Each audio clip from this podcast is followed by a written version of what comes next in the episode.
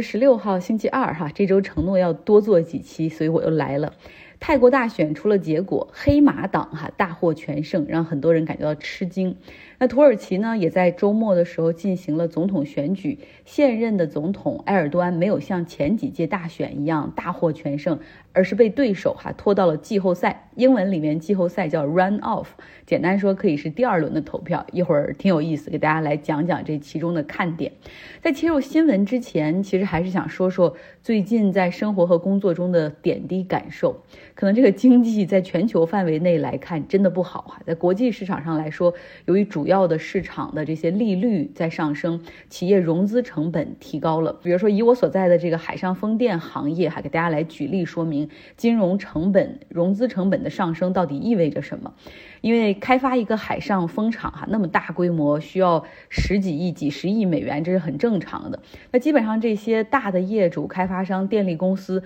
也没有那么多的现金自己去干哈，基本上都是向呃金融机构去融资贷款，最后看能不能投资哈，FID 能不能行，就是一个金融模型。那现在呢，融资成本上升哈，有个专门的词儿叫 WACC，这个大幅上升。你想过去啊，欧洲央行的基准利率是零啊，甚至有的地方是。负利率，而现在的基准利率是百分之三点五。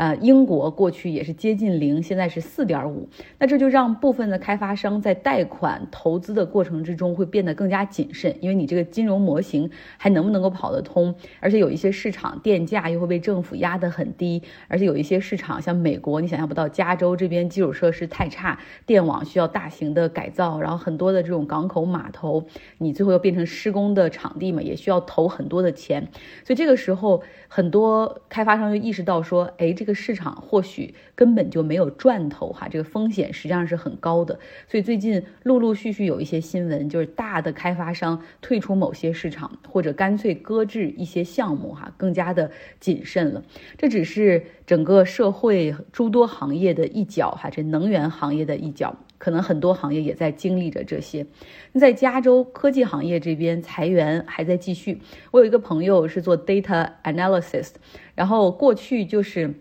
那个不停的有猎头在这个 LinkedIn 上面去勾搭他哈，然后他之前是被裁了，他以为没问题，一个月现在这个虽然市场行情不好，但是以他的资历、经验哈，还有这么多的人脉，一个月之内找到工作没啥问题。结果三个月了，就是还没有找到下家，虽然还有很多人跟他面试，但是整个招聘决策的速度非常的缓慢。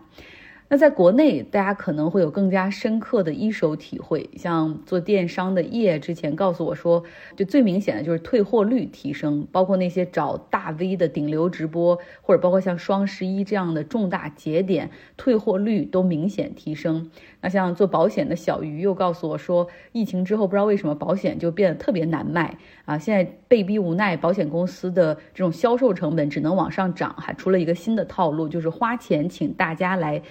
听一天的课，那可能听一天的课四百元人民币左右给这样的奖金哈，然后最后中间可能有一些人就容易被说服，然后进行投保。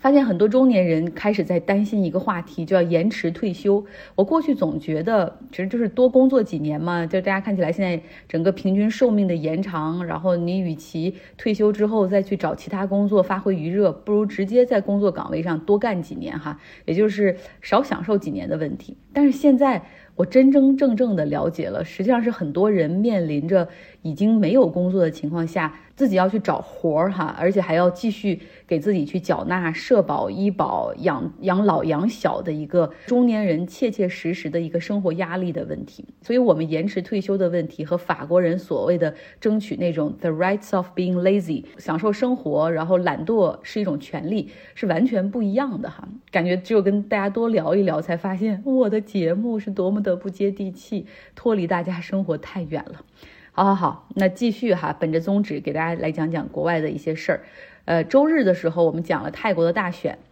现在票已经统计完了哈。有计划去泰国的朋友可以留意一下以下的内容。泰国是一个议会制的君主立宪国家，大选选的是众议院的议员哈。随着选票清点完毕啊，真是一个。令人惊喜的或者惊吓的哈，看你站在哪一边的一个结果。因为那个积极提出反军政、积极提出要限制皇室权力的前进党是最大赢家，他们获得了议会中的一百五十二个席位，相当于是得票率百分之三十六。听了周日节目的朋友，大家都知道泰国是有七十多个政党参与选举哈，得票百分之三十六已经是很高了。这个党派呢也很受年轻人的欢迎，它的前身是那个在二零二零年领导泰国青年人反抗暴政走上街头的那个党，后来是被解散了哈，他的成员陆续并入到了这个前进党。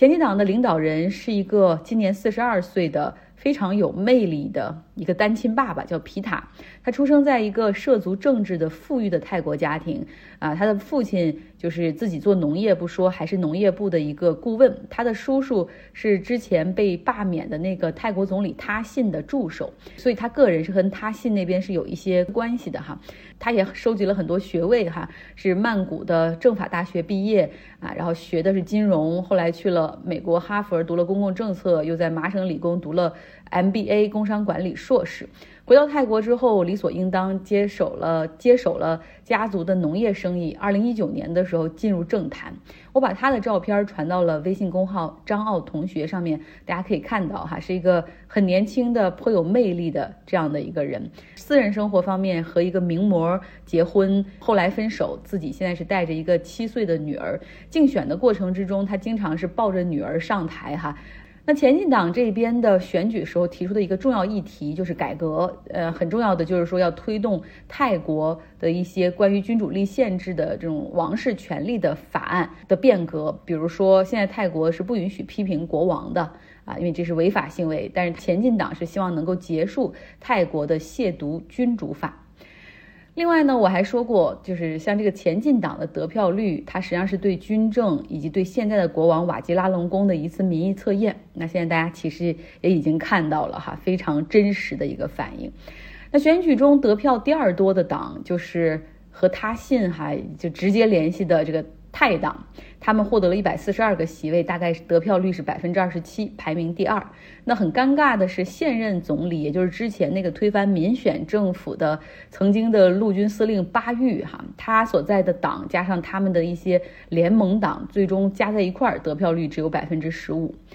不过不要紧，这个我们说了哈，泰国总理的一个产生，实际上是最后要看众议院和参议院里的所有人的投票，而参议院里面那二百五十个人吧。他们全部都是由军队任命的，也就是那些票会跟着巴育来走，所以接下来的几周哈是至关重要的。看看前进党、泰党，他们加在一起其实票数还不够哈，必须还要再去找一些小的其他党派来联合，可能才会有足够的票数去推选他们的总理哈，然后这样彻底结束军政，结束巴育。那这样又是不是会引发军方的不满和再次的 military coup 呢？所以这也是很多人担忧的一个问题。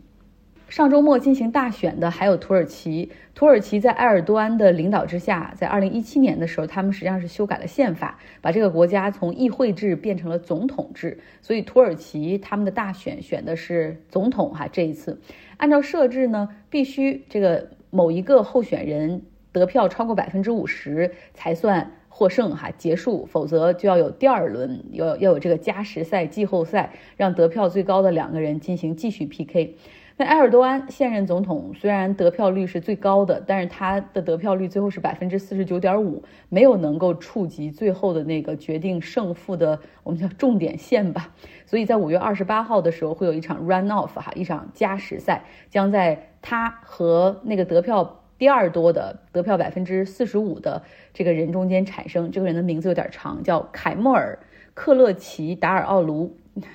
在他们俩之间产生。那这个后者呢，他的竞选纲领完全是针对埃尔多安的哈，他就说现在土耳其的民主、经济、司法和自由其实都受到了埃尔多安的严重威胁。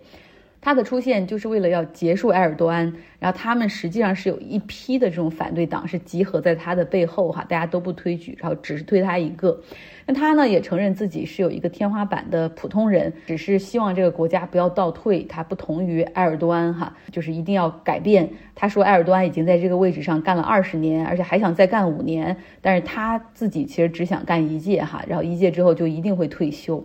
那我们看看。选票结果的出炉哈，然后这《纽约时报》做了一个选情地图啊，就是把这个不同的支持率啊用颜色标注在这个土耳其的地图上，你可以看到红色的是倾向于这个反对派的，黄色的是埃尔多安的。我发到了微信公号张奥同学，大家可以来看一下，非常值得回味。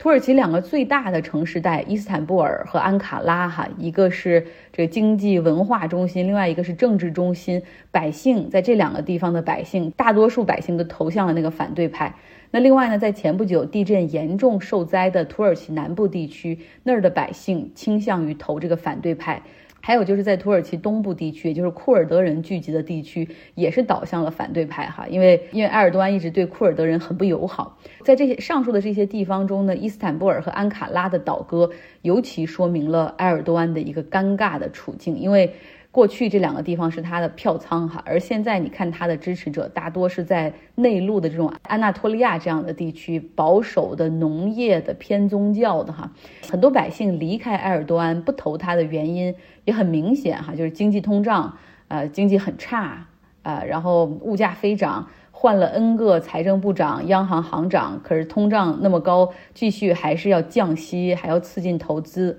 可以看到的就是百姓去买那些补贴的国营的限价面包的队伍是越来越长。另外的一个重要原因就是前不久地震的这个南部地区哈，呃，死伤人数那么多，而牵出了很多政府审批和监管的漏洞。原来就是这个。埃尔多安那个党上台的时候就提出了啊，必须要加固一些房屋，因为在那之前，实际上土耳其也经历了一次大地震哈，伊兹梅尔地区的大地震，所以那个是让他们击败了当时的执政党上台的原因，就是他们提出要加固，然后要按照防地震的这个标准去建造所有的房屋等等。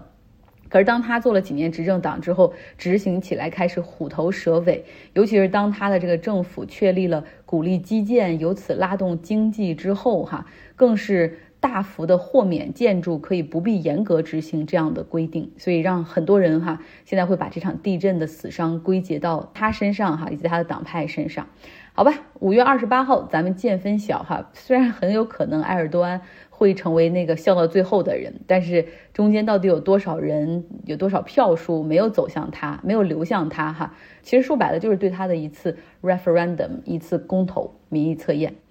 好啦，今天就说到这儿，希望你有一个愉快的周二。